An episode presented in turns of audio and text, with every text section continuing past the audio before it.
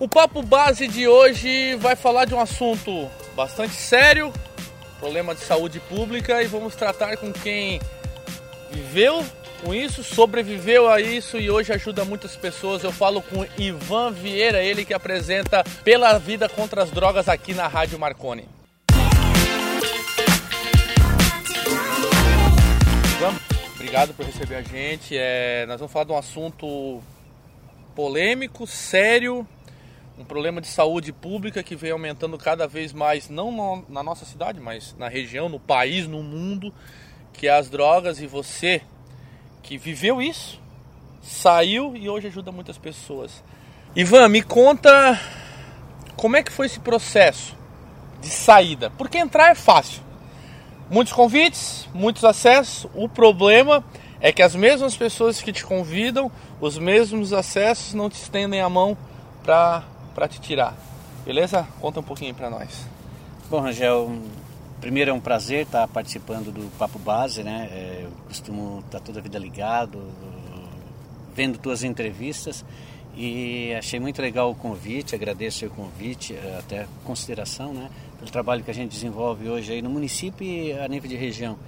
E como tu mesmo disse, é fácil entrar, o difícil é sair é difícil quem te estenda as, a, a, mão, né? Uhum. Na maioria das vezes eles as pessoas estendem a mão para apontar o dedo, né? achar o, né? ficar te esculachando, ficar então isso dificulta até bastante a saída da, uh, das drogas.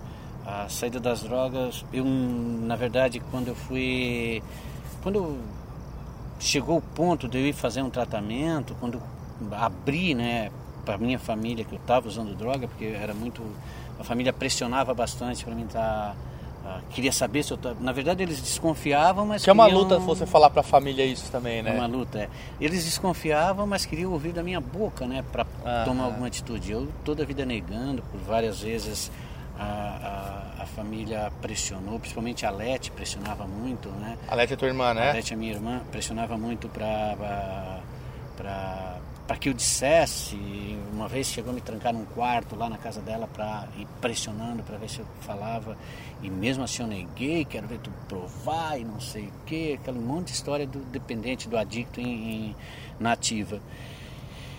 Até que chegou um dia que não tinha mais para onde eu correr, eu tive que abrir e falei que estava usando droga para minha esposa, e aí o que é que vamos fazer, o que é que não. E qual foi esse momento, ô Ivan, que tu, que tu disse não tem mais para onde correr? Qual foi o momento? É foi o momento que tu estava realmente ruim de saúde, ou o teu psicológico estava abalado, ou era a pressão da família que tu não tinha para onde correr?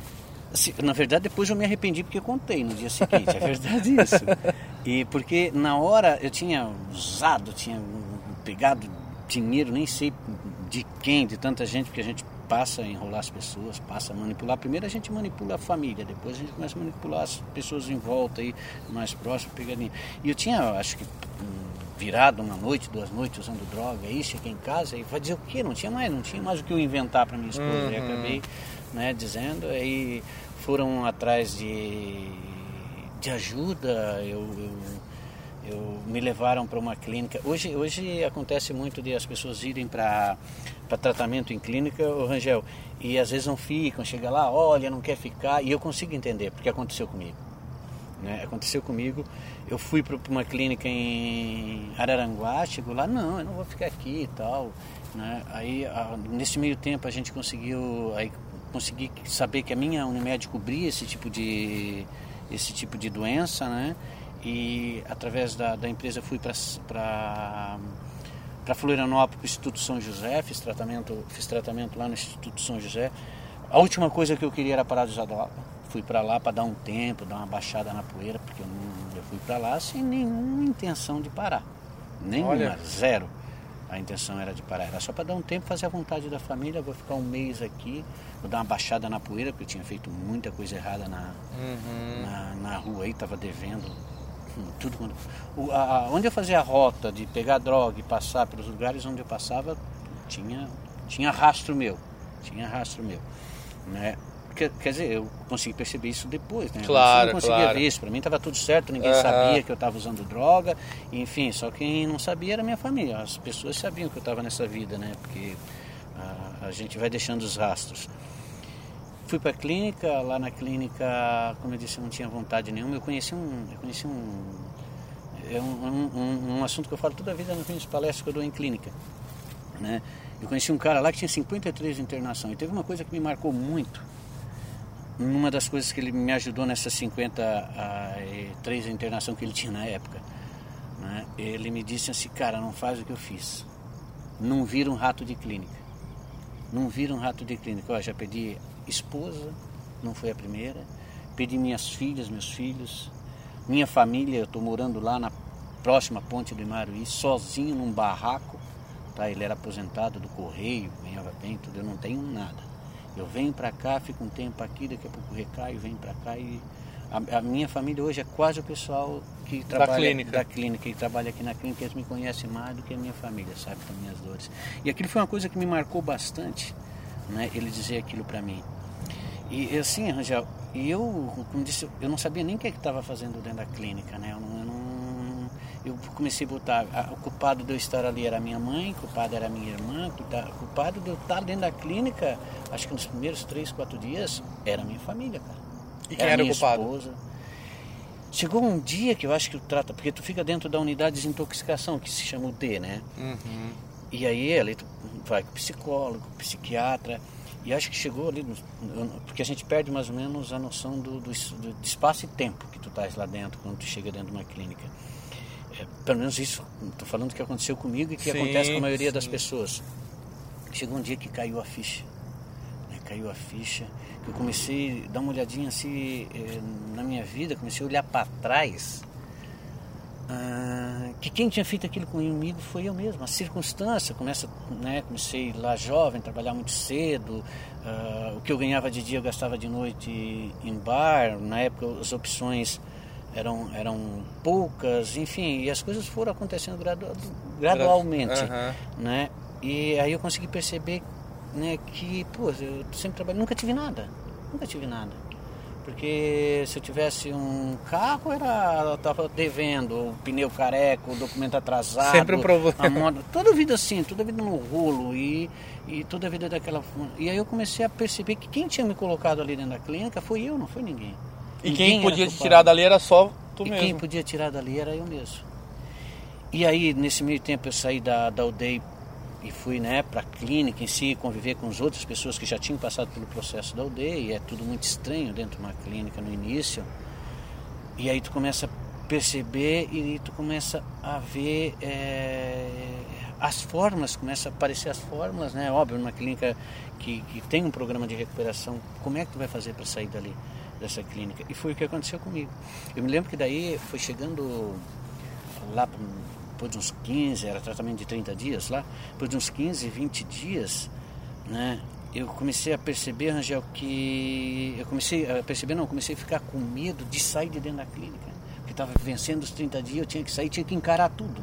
Eu tinha que encarar a empresa onde eu trabalhava, foi uma das maiores dificuldades foi para ter uma ideia quando eu saía da quando eu saí da clínica que eu fui para casa aí fiquei mais uns 30 60 90 dias eu não me lembro uh, pelo INSS e eu, eu tinha que ir para Criciúma às vezes médico às vezes em algum lugar eu não conseguia passar na frente da empresa né? hoje eu trabalho na IPAG vai fazer agora 17 anos dia 2 de setembro e eu não conseguia passar porque eu não eu tinha que encarar isso cara.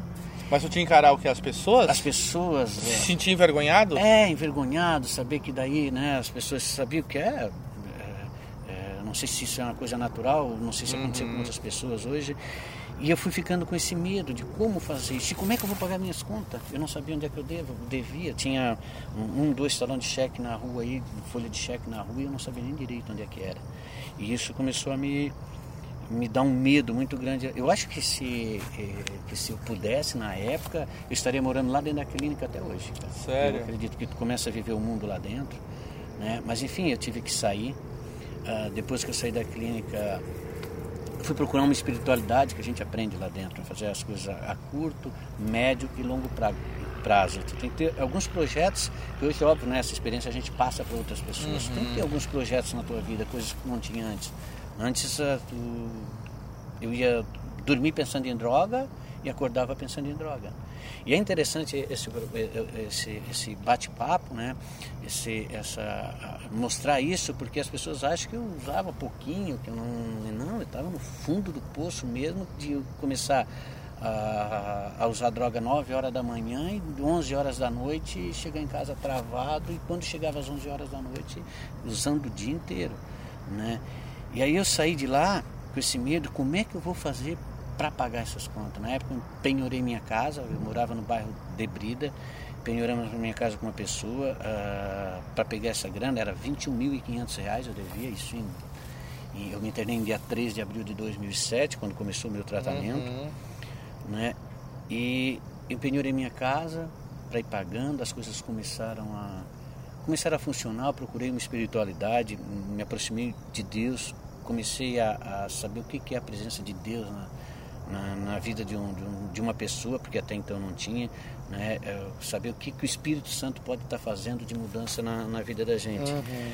Comecei a ter essa, essa proximidade com Deus e as coisas começaram a funcionar. Eu tive que voltar a trabalhar. O primeiro dia foi difícil, né? Foi difícil andar na rua em Uruçanga, até porque muita coisa tinha feito de errado. E até porque também tu era um, tu é uma pessoa muito conhecida. Sim. Desde envolvimento político, desde envolvimento social, esportivo. Sim. E tu encarar essa tudo, tudo isso porque é, tudo, é, é, é uma avalanche de coisas, né, Ivan? Sim. E tu ter que encarar isso, acho que dava um, um medo. Poxa, que, é que as, mais do que, que as pessoas vão falar, vão me enxergar. Será que elas vão me dar voto de confiança? Era mais ou menos isso? Era mais ou menos isso. E mas assim, ó, naquele primeiro momento eu não eu não, eu, como eu disse, eu, eu, saí da clínica, tive que encarar, tive que vir o primeiro dia, né?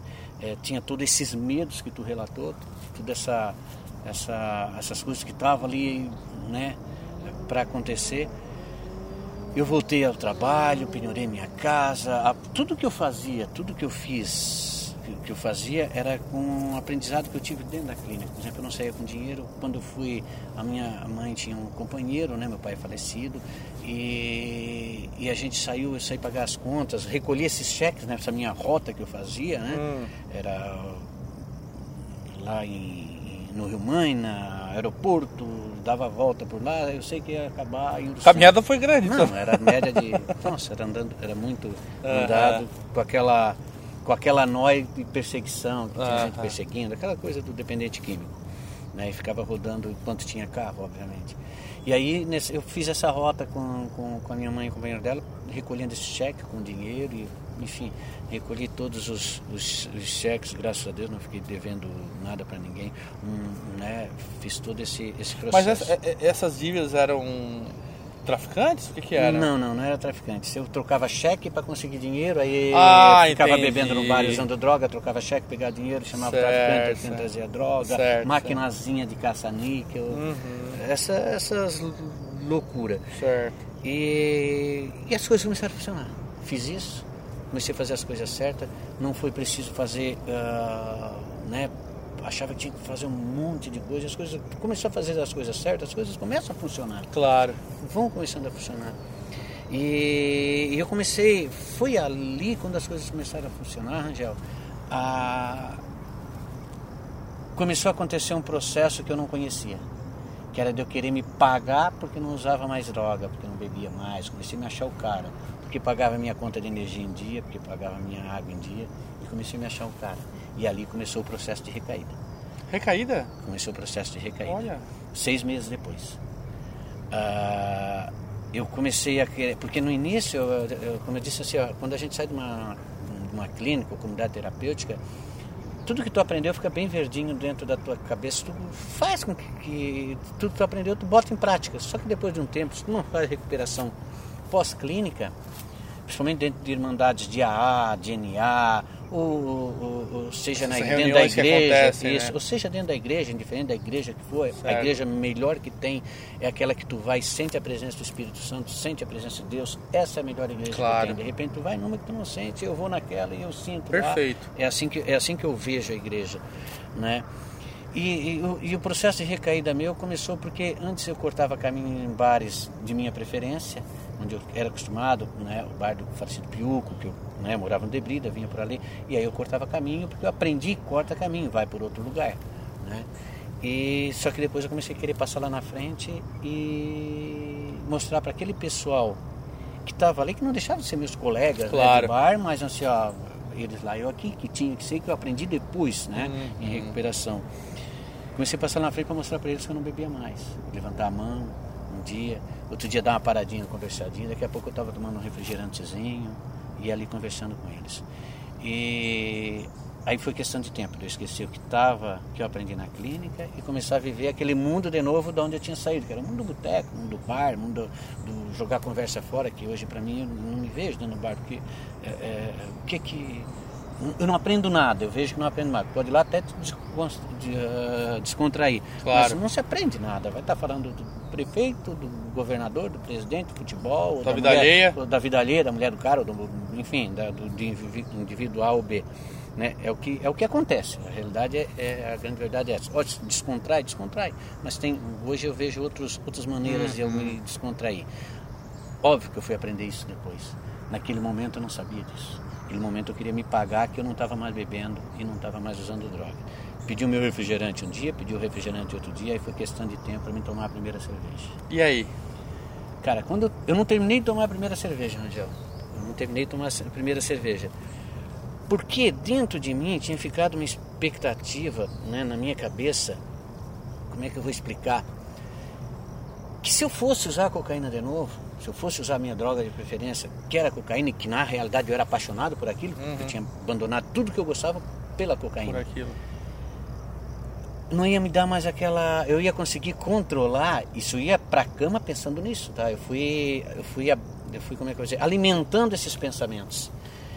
Que eu não ia mais, não ia me dar mais aquela, aquela síndrome do pânico, aquele negócio de espiaceira, de gente que vai estar ali atrás de mim. Eu já ia poder controlar aquilo, que eu já agora já sei usar droga. Eu já tinha, eu já estava abastecendo isso.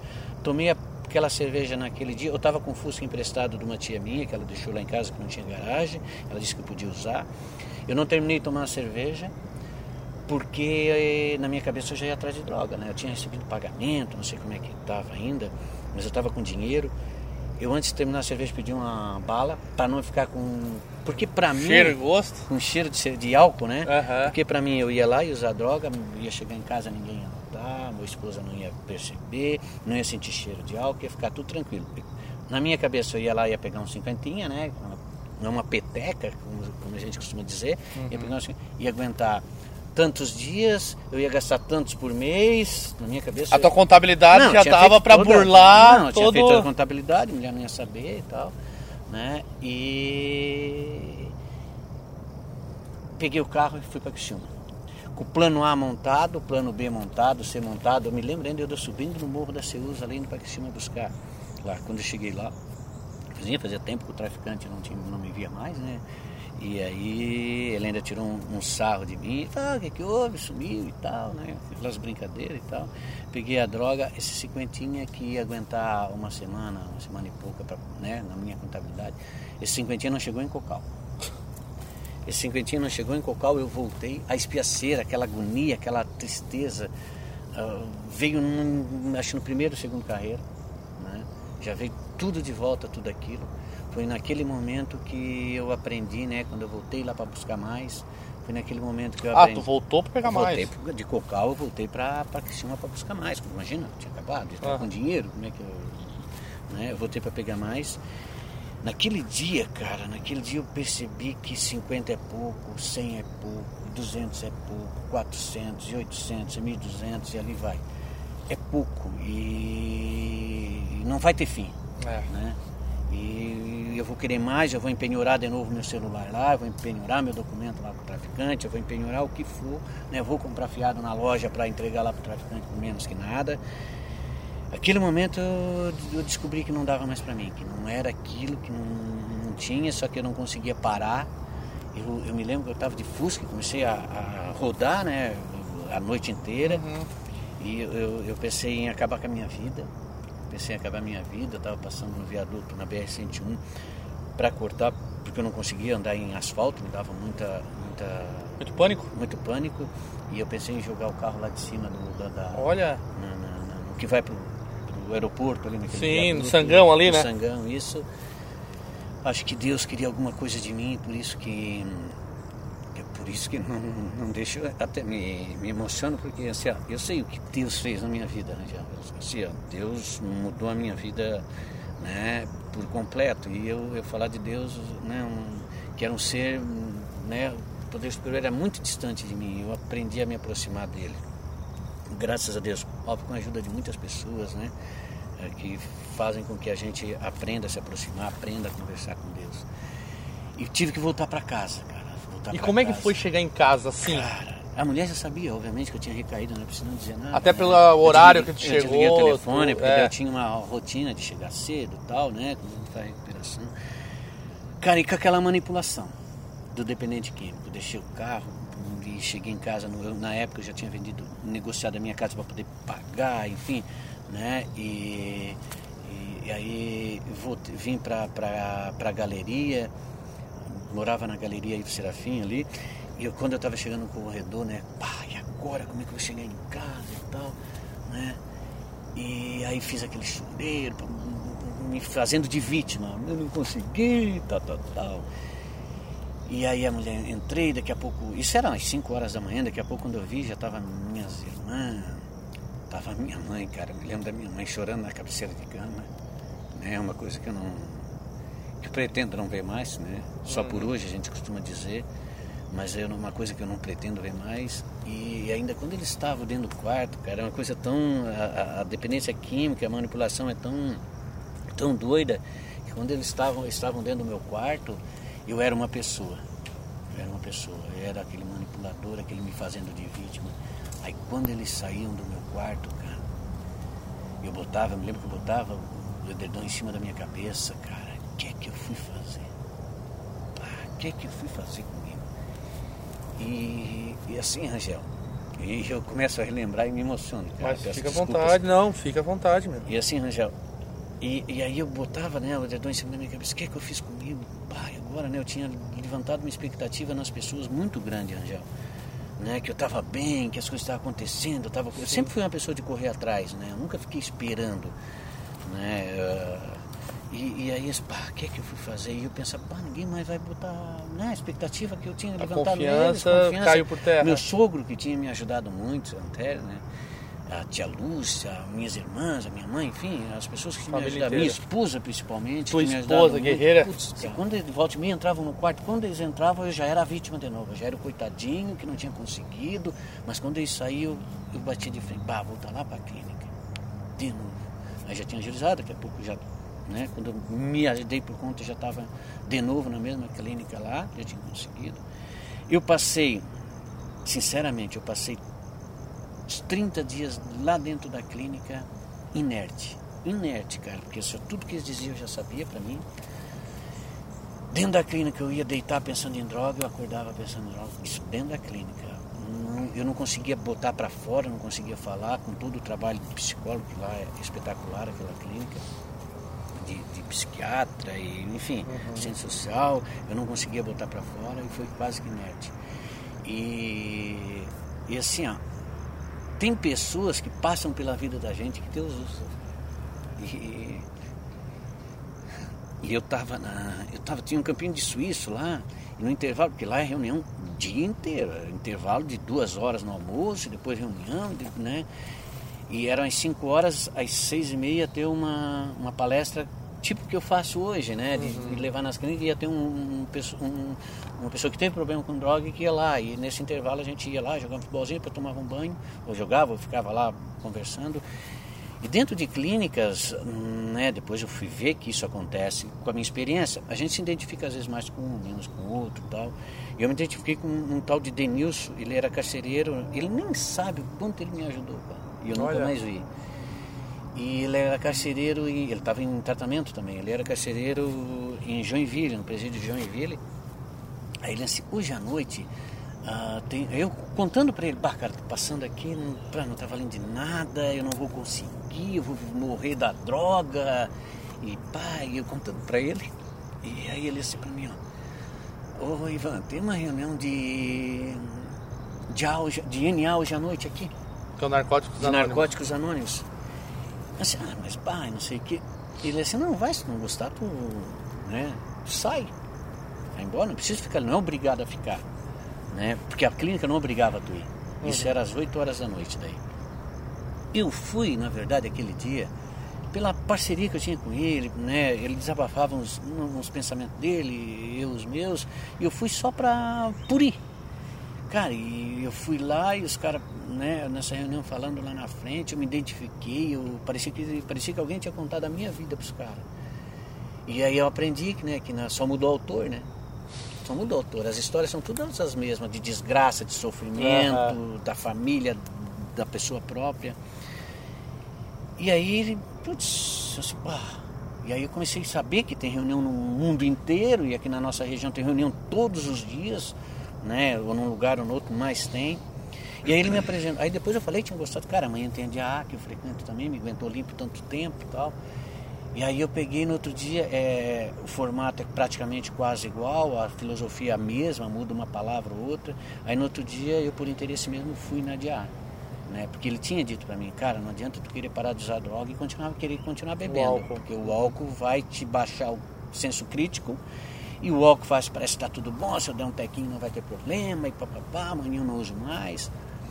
Né? E aí eu fui nessa reunião de A e é o que eu costumo dizer para as pessoas, é o que vem salvando a minha vida. Porque dali, ali tu aprende o que é recuperação. Tu frequenta ainda? Frequento. Ontem ainda tive uma reunião, uhum. né? tive reunião, na, todas as terças-feiras tem reunião aqui no nosso município, em Uruçanga, tem reunião de AA e reunião de Alanon, que é para o familiar, né? para o familiar aprender como lidar com as situações certo. por causa do alcoólatra, né? por causa da pessoa que tem a doença. E aí eu comecei a frequentar essas reuniões e ali começou a minha recuperação. Certo. Ali tu começa a aprender o que, que é realmente recuperação. Porque dentro da clínica, Rangel, tu aprende o que a droga fez contigo, o que é que ela está fazendo no teu organismo, né? como é que ela age. Ali tu aprende tudo isso. E eles te dão ferramentas para ti não voltar para o uso. E, na, e dentro, da, e dentro da, de uma sala de recuperação, seja A ou NA, o que é que eu aprendi? Eu aprendi ah, com pessoas que estão ali com. Por exemplo, eu vou, eu vou chegar dentro de, uma, dentro de uma sala de reunião, sendo a primeira vez que eu cheguei ali, eu vou aprender com aquela pessoa que já está há dois meses. Porque é difícil ficar um mês sem droga, um dia sem droga. Imagina ficar um mês. Eu não imaginava que eu ia conseguir ficar um dia, dois. E ali é a experiência daquela pessoa que está um mês ali dentro, vai passar para mim que estou chegando hoje. E para aquela que está há um mês, a pessoa que está há três, a cinco, a um ano, vai passar essa experiência.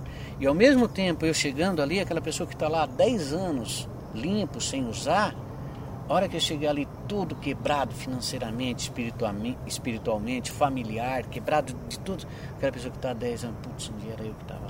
E vai lembrar do seu passado para não voltar a usar com 10 anos. Então, tu vai aprendendo, é vai pegando um mecanismo para te não voltar para o Ivan, e aí passado tudo isso, hoje você é um, como falou, dá palestras, ajuda muitas pessoas, interna, conversa, busca, enfim.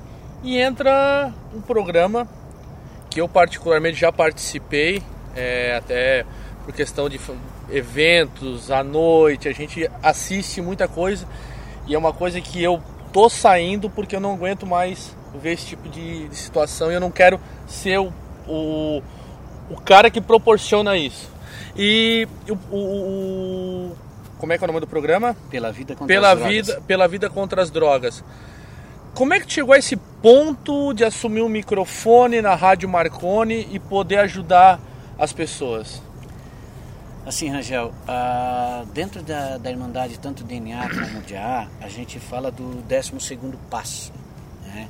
que é levar a mensagem ao adicto que ainda sofre. E eu fazia. Geralmente as pessoas que vão para dentro de clínica, quando sai, que faz um tratamento legal, quer ajudar todos os amigos em volta. E, já come, e aí a gente aprende que não está certo. Uhum. Porque é mais fácil tu ficar usando com ele do que tirar ele. Certo. Então tu, até, tu tem que passar por um processo para depois fazer isso. E eu fazia muito isso. E eu tenho, a gente escolhe padrinhos dentro da Irmandade Tanto de DNA, e meu padrinho me cobrava muito, né? Padrinho que dá conselho, aquele que te puxa na orelha, aquele que. Né? Padrinhos de, de, de Irmandades, a gente. Né? É o nome. E eu fazia muito bem isso, e as pessoas começaram a me procurar. Um vinha daqui, outro vinha ali, um, ajudei a, alguns amigos, eu praticamente tirei da, da, da, da forca, né? Vamos, propriamente dizia, dito isso, da forca mesmo. Literalmente, cara. Literalmente. Ia tirar a vida. Isso em questões de minutos, né? Uhum. E Não sei, foi Deus que me botou naquele momento lá.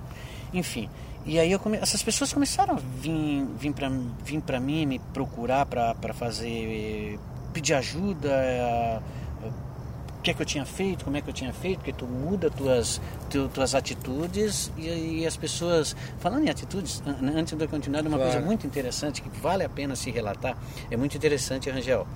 Ah, tu faz uma mudança e tu não é preciso fazer propaganda da tua mudança. Né? É o que eu costumo dizer toda a vida em palestras, assim, cara, não fica querendo dizer para os outros que tu parou de usar droga, que tu mudou. Só muda as tuas atitudes e muda os teus gestos, tua forma de ser.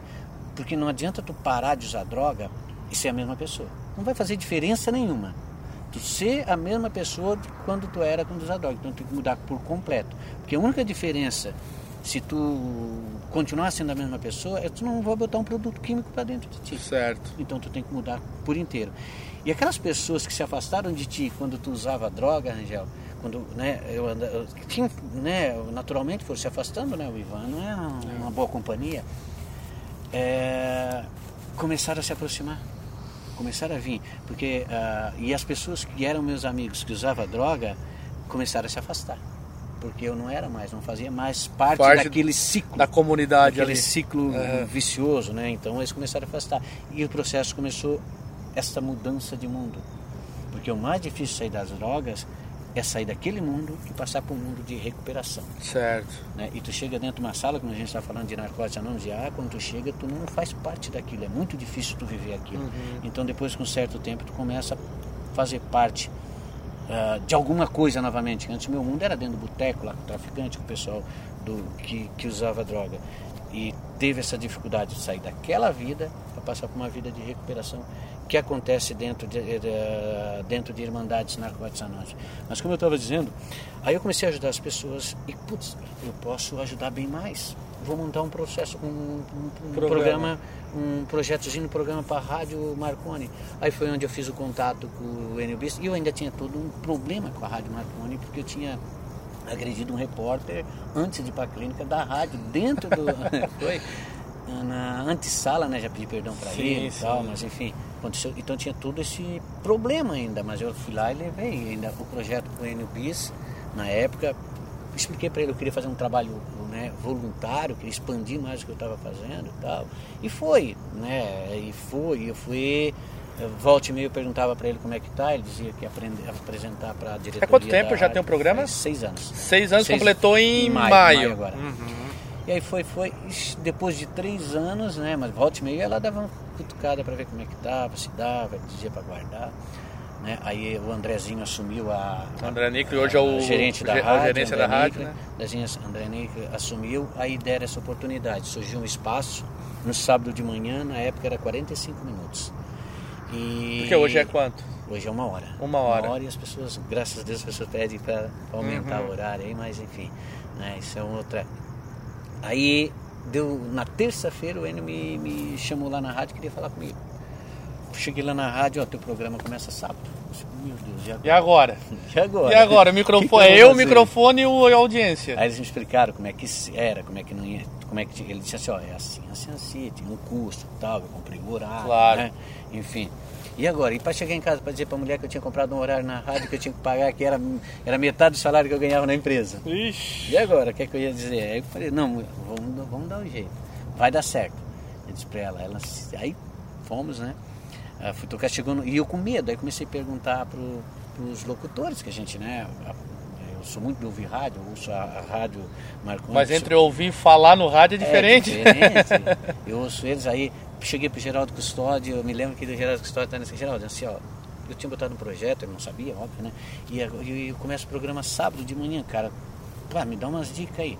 Aí o, o Geraldo, seja tu. Não muda. É que eu sempre não, falo quando vão conversar tenta, comigo. Não tenta imitar ninguém, Sim, diz ele. Não tenta perfeito. imitar ninguém, seja tu. Aí. Tá, fui, mas eu vou perguntar para os outros também, cara. E aí eu fui, aí perguntei para você, né? Fui assim, mais próximo, meu pro próprio Enio, né? O Enio é um cara show de bola, sim, ajudou sim. bastante, né? É, o pessoal ali, todo mundo ajuda porque a gente não tem conhecimento. Eu vou lá uma vez por semana, a gente não tem conhecimento da dinâmica do rádio. E daí a gente vai aprendendo com o Ed Carlos, o Zico, o Zico que trabalha na uhum. parte administrativa lá, parte financeira da rádio. A gente vai aprendendo com todos eles ali, né? O, aprendi muito com o Marcos, o Gustavo. Gustavinho, Gustavinho muito profissional, enfim, o pessoal, né? Todo esse, toda essa galera ali da rádio ali, a gente até vou pecar, obviamente, não citar outros nomes aí. Certo. Não, mas todos eles sabem, eles sabem, é. né? E, enfim. E, e agora? Aí fui perguntar pro Bicudo, cara, cara, o Bicudo é show, cara. É o bicudo show, né? Bicudo é show, cara. Bicudo é show. Bicudo é show porque antes, há tempos atrás, quando eu fazia, quando eu saí da clínica, nesses três anos, eu inventei mais algumas coisas. Eu botei, acho que foi o primeiro a botar aqui a moto som. Eu fazia propaganda de moto, botei uma caixa, instalei uma caixa de som atrás de uma CG e fui, fui. Eu vim numa bicicleta, não sei aonde, e inventei aquilo ali. Uhum. E, e o Bicudo, cara, ele, tanto ele como a Carla Ribeiro? Ribeiro, é, o Bicudo, Bicudo principalmente porque ele trabalha com isso, né? Eles gravavam para mim, não me cobravam nada. E nesse dia que eu, é uma coisa que marcou para mim porque era uma hora, era uma época que eu estava com dificuldade, que tinha que pagar as coisas e era um dinheirinho que entrava, né? Enfim. E aí o Bicudo disse assim para mim, que hora que é o programa? E ele trabalha a semana toda. Aí ele disse para mim que eu disse para ele às, às 7h15 da manhã. Ele disse, 7 horas eu tô lá contigo. Sério, porque eu tinha dito para ele que eu tinha medo de travar na hora de começar o programa. Porque ir lá dar uma entrevista é uma coisa, agora tu entrevistar é outro papo. E aí ele pegou e me disse que vou estar lá. E sete horas ele estava lá. E o primeiro, o primeiro cara que eu entrevistei é um rapaz de Braço Norte, Fernando. Né? E aí o Fernando veio, entrevistei. E aí dali Aí ele, foi. não foi preciso o bicudo intervir, depois eu disse. Mas tu obviamente. tinha a segurança dele Mas ali eu, perto. Mas eu me senti muito seguro, Certo. né? Eu já disse isso para ele, óbvio. E eu me senti muito seguro com ele ali, até pelo know-how que o Jair. Um dos maiores É, comunicadores da região sul É disparados. A- Até antes de eu vir, né, eu, eu tô toda a vida ali curtindo o papo, papo base e eu tava ouvindo a entrevista que ele te deu para mim. Ah, legal. mim Bicudo. poder, né? Pra mim poder. Coisa. É um- uma das pessoas que a gente se espelha, ele, o próprio Geraldo, Enio, enfim, esse pessoal, Rafael Niero. Aham. A gente se espelha, eu, eu procuro me espelhar em pessoas daqui que, que a gente conhece a história, né? Pra gente construir junto. Ô Ivan, e provavelmente muita gente que participou e ouviu, até porque muitas vezes a gente não tem noção da audiência que tem quando a gente está aqui, está no microfone, está nas câmeras. Muita gente já te relatou, não, eu, ô Ivan, eu ouvi, eu ajudei o meu filho, ajudei meu vizinho, ou a própria pessoa, o usuário, não, aquele dia fez mudar meu pensamento. Tem algum relato assim? Ai, tem vários, né? Vários relatos. Tem... Você falava, inclusive, de São Paulo, É, fora daqui até, né? Sim, é, teve pessoas, né, que óbvio, né, familiar daqui, que me Que conhece, ouviu. pedir ajuda, de Cascavel, Gil, e acabei eh, encaminhando para comunidades terapêuticas através, né, através da minha pessoa. E hoje, assim, ó, eu teve uma, uma época na outra administração, eu fiz algumas palestras para recolher dados. A ideia era recolher dados dos adolescentes para montar um projeto para o futuro de prevenção, né? E foi feito isso no primeiro ano, no segundo já não aconteceu mais, eu não sei porquê, mas eh, teve uma coisa que marcou, é que eu disse, eu, eu pedi para as crianças começar, gosta do teu pai? Eu mandei levantar a mão para ver quem é que fumava. Tu ama teu pai? Começa a botar bilhetinho, pai, eu te amo, para de fumar. E bota lá na hora que ele está saindo para ir trabalhar na bolsa, ah, no sapato, dentro do, da, da- do bolso da criança, pai, eu te amo, para de fumar. E eu fiz esse trabalho na- na- nas escolas e deu uma repercussão muito grande. Legal. Porque os pais me encontravam na praia, "Pô, o que, que tu fez? Meu filho não para de botar bilhetinho para mim parar de fumar e tal. E teve pais que pararam de fumar, né? é, Por causa de que depois eles vieram me, me relatar, né, Rangel? Então tem várias, assim, várias histórias. Tem uma história, tem uma coisa que me marcou bastante. Teve várias que marcou, né? Sim. Mas tem uma coisa que marcou bastante, que eu uma vez por mês aqui eu desconto um dia de férias meu aqui para fazer cobrança. Então eu tenho que fazer cobrança tudo naquele dia. Né? E, e eu eu estava fazendo cobrança na correria e me ligou uma pessoa do bairro Bom Jesus, né? Uma, mulher do bairro Bom Jesus, e eu estava no 9 Talé, parei a moto, peguei o telefone e ela me disse, ah, Ivan, se eu preciso de ajuda, meu marido, e não sei o que, e a senhora mora onde? Eu moro na Cabá, hoje não dá, porque eu estou numa correria, eu te posso ligar para ti mais tarde, eu disse para ela, né?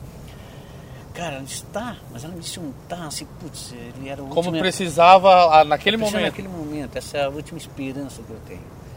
Né? Eu, eu consegui sentir isso. Aí eu embarquei na moto e disse assim, não, né? Ela tá precisando de agora, isso aqui eu resolvo depois.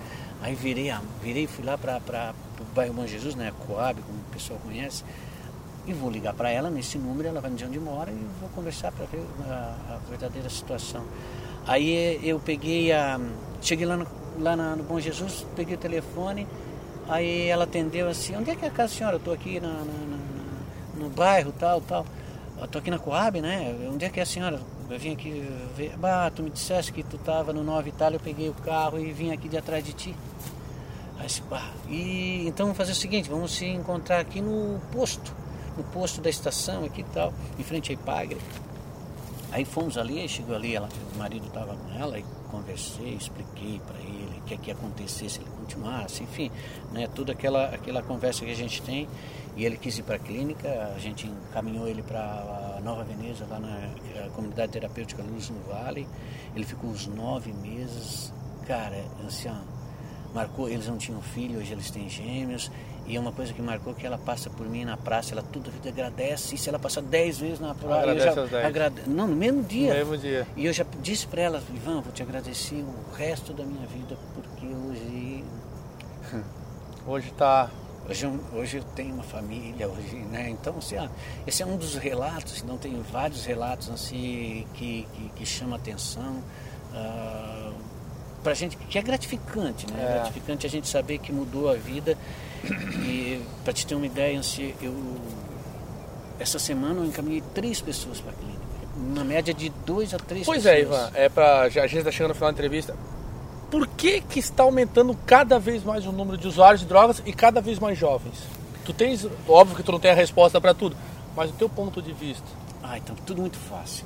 Hoje não pode isso. Mas é a falta de cobrança familiar? O acesso a tudo que numa época mais remota, no caso, na tua, na minha, nós não tínhamos acesso a todas essas facilidades que hoje o jovem tem? É, é o que, que tu acha que é? A falta de punição no Brasil? Também. Eu sei, ou, ou, ou, complementando, ou uma atividade mais forte do poder público no combate às drogas? Senhor, eu vejo como uma soma de tudo. Um pouquinho de tudo soma, se torna um monstro. Precisa ter mais punição.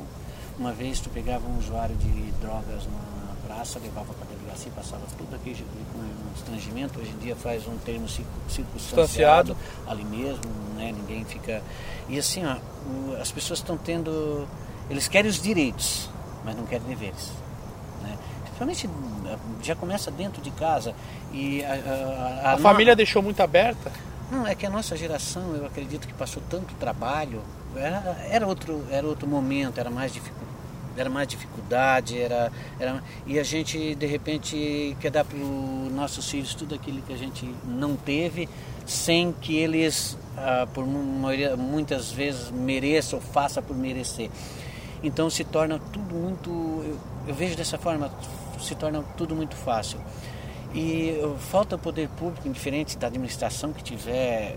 Esquece a sigla. Generalizar tudo uh, dá pouca importância para o assunto. Né? Eu vejo como um, uma epidemia, eu vejo como uma epidemia, pior que qualquer outro tipo de doença. Uma epidemia, tu vê os roubos que vem acontecendo na nossa cidade aqui agora nos, nos, últimos dias. E passa em branco. Passa em branco por quê? Porque assim, ó, tu tá com um problema lá com teu filho e tu não consegue, tu não consegue resolver uh, por exemplo, um CAPES, numa Secretaria de Saúde, tu não consegue resolver, tu não bota a boca no trombone, porque tu tem vergonha. Falta estrutura ou falta pessoas capacitadas para ajudar? Também isso. Uh, por exemplo, uma estrada, tá com a estrada lá no problema, eles vão lá, é Facebook, é Instagram, eles, é rádio, é aqui. É que é mais pessoal, agora, é mais. É, agora, quando é uma coisa dessa, íntimo. o pessoal não, não fala. Aí, assim, para te ter um, um só para para que as pessoas que estão vendo esse vídeo, para vocês uma noção, eu, eu, eu não sei se, se, se eh, como é que eu vou dizer, os locais onde era para estar tá resolvendo, este problema, não quero que pare, se precisar pode estar me ligando, diferente da administração que tiver. Eles ligam para mim para mim resolver esses problemas, para mim levar para internação, porque não, eles não conseguem. E, que era para ser o local adequado. Para eles encaminhar. Uhum. Assim, ó, eu vejo assim, ó, algum, alguns setores né? Então, Que precisa ser modificado. pessoas, Porque, Rangel, são pessoas é, são pessoas, pessoas capacitadas ah, para estar resolvendo esse problema. E essas pessoas não têm culpa, sabe por quê? Porque eu fui alguma, algum, eu fui algum, participei de alguns congressos sobre drogas a nível de, de, de Brasil que vieram trazer o MEN, o MAD, para eu vim em Criciúma, o último que eu tive foi no Teatro Elias Angeloni, tinha aí 400, 500 pessoas. E estava eu e mais uns, umas pessoas que trabalham diretamente com o assunto droga, né? E a gente escutou tanta asneira de pessoas que vieram de Brasília trazer informações para ah, pessoas na área da saúde, assistente social, psicólogos que estavam ali, professores principalmente. Eles disseram tanta asneira lá em cima daquele. Disseram tanta asneira de informação para aquele pessoal. Asneira, asneira assim, num termo pejorativo, porque assim, ó, são coisas tão supérfluas, tão por cima, que não vai resolver, não vai adiantar de nada. Nada. E final da história, eles deram um, um diploma de tantas horas em curso do- sobre drogas. Era mais obrigação de estar ali para pegar esse né? diploma de, não, de quem horário. estava ali estava dando a palestra para ganhar dinheiro. Ah, ent- E as pessoas que estavam ali, por falta de conhecimento, acharam que aprenderam um monte de coisas. Não são culpados, obviamente. Certo. E eles diplomaram essas pessoas para ir para dentro de, de sala de aula, ou seja, lá, falar sobre o assunto. Então, assim, ó, não que eu seja né, Melhor ou- que ninguém, Uhum. é que a gente está um pouco mais à frente de, de aprendizado sobre isso, porque hoje a gente estuda sobre o assunto e a gente viveu isso. beleza. Então, isso que acontece. Então, a grande dificuldade do, por exemplo, o dependente químico, Rangel, eu já falei isso no rádio, vou repetir hoje, o dependente químico trabalha na tua empresa. Aí é um ótimo funcionário, mas começa a te incomodar por causa do uso de droga, por causa da bebida, e dali sai, vai lá para uma comunidade terapêutica e fica nove meses ou 30 dias, seja lá o tempo que for, três meses internado. Quando sai, vai voltar para tua empresa, volta outra pessoa. Mas ele precisa de um acompanhamento do CAPS. O tratamento continua por uma Ele- vida inteira, ele talvez. pega das 8 às 6 ou às 5 na tua empresa, né?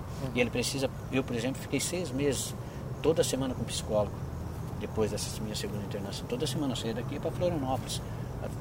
Toda, porque a gente se ape, tinha me apegado no psicólogo. E esse dependente químico que vai, que precisa para o CAPS, não tem condições financeiras, e tem que usar o CAPS, ah, o, psicólogo, até por sinal são muito bons os aqui de Uruçanga, tanto o Pablo quanto o Tiago, né? E, e tem que usar. Que eles vão usar, cara? Se eles trabalham lá contigo no horário comercial, Certo. como é que eles vão usar o CAPS? Eles vão faltar uma vez por semana para ir no CAPS durante o dia?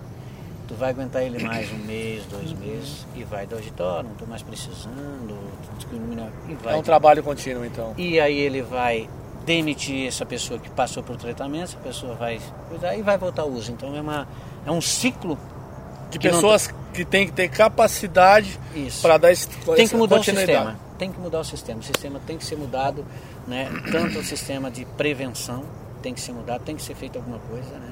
E feliz daquele como montar um programa de, de prevenção em seu município. Tem municípios que está funcionando, funciona muito bem. Eu não sei por que que não acontece, né? Aqui na nossa ah, região tem que mudar o sistema de prevenção e tem que mudar o sistema de acolhimento do dependente químico pós-clínica, na, na- na- não só aqui, né? Em toda a região, indiferente da sigla partidária. Olha, Ivan, é, se tu percebeu, eu falei menos e ouvi mais. Porque todo momento que se fala sobre drogas, sobre usuário, sobre dependência química, a gente tem que ouvir de quem sabe. E hoje eu, eu quis ouvir mais, eu quero que vocês ouçam mais. Não escutem, ouçam, porque o problema está na nossa realidade, o problema está na nossa cidade, o problema está ao nosso redor. E nós precisamos combater isso com amor, com fraternidade, com responsabilidade, com pessoas capacitadas e não ter vergonha de encarar esse problema de frente, porque nós estamos falando de vida, preservação de vida, isso é importante. E para finalizar, que eu vi que tem muitas pessoas importantes, eu quero que tu fala para essas pessoas ali a importância delas que tiveram com você, sua esposa, sua mãe, suas irmãs, eu acompanhei, somos amigos fora das câmeras e a gente sabe quanto foi difícil e que convide para ouvir teu programa, eu ouço, falei, é cultural ouvir rádio em Uruçanga e aos sábados eu ouço porque sempre tem um relato que sendo usuário ou não, ajuda, porque muitas vezes você não precisa ser usuário, mas ele tem uma palavra que não deixa você adentrar o mundo, então Fala com essa turma toda que te ajudou e convida para ouvir teu programa. Ah, real, é emocionante, né? Falar de família, porque a minha família, né? Toda família obviamente tem problemas, mas a minha família me ajudou muito. Sou muito grato à minha mãe, minha, minhas irmãs, meu irmão. Né? Sou muito grato à minha esposa, né? Foi uma guerreira. Segurou a barra, segurou, segurou a tua mão. A é, é, não é fácil. Sou muito grato à minha família, do meu sogro, né? Que vieram, o Jean veio na, na, na me, me, me, me, deu uma, uma esperança, a Gisele, enfim, Tanta gente, né? As pessoas me ajudaram. A tia Lúcia, cara, foi muito importante na minha recuperação, que na, ela, é, ela é tia de coração, né? Ela é tia da minha esposa. Enfim, as pessoas que me abraçaram, que me disseram, né? Vai por aqui. Né? E grata ao Espírito Santo, cara, grata a Deus por ter me dado uma nova vida, me dado uma oportunidade, não só de me ajudar, mas de ter ajudado tantas pessoas, né? E tá me dando a oportunidade de estar tá ajudando as pessoas. Isso não, não tem dinheiro. Eu sei que né, a gente um dia vai partir, mas eu tenho certeza que eu passei por esse, né?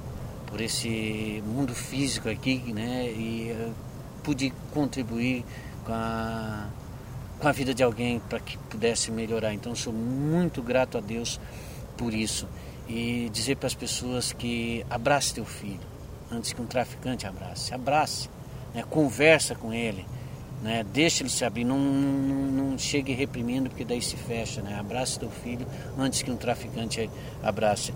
Eu quero convidá-los a estar tá ouvindo o programa Pela Vida contra as Drogas todos os sábados a partir das 8 horas da, da manhã na 99.9 FM, a nossa Rádio Marconi, Rádio Marconi. né, Rangel?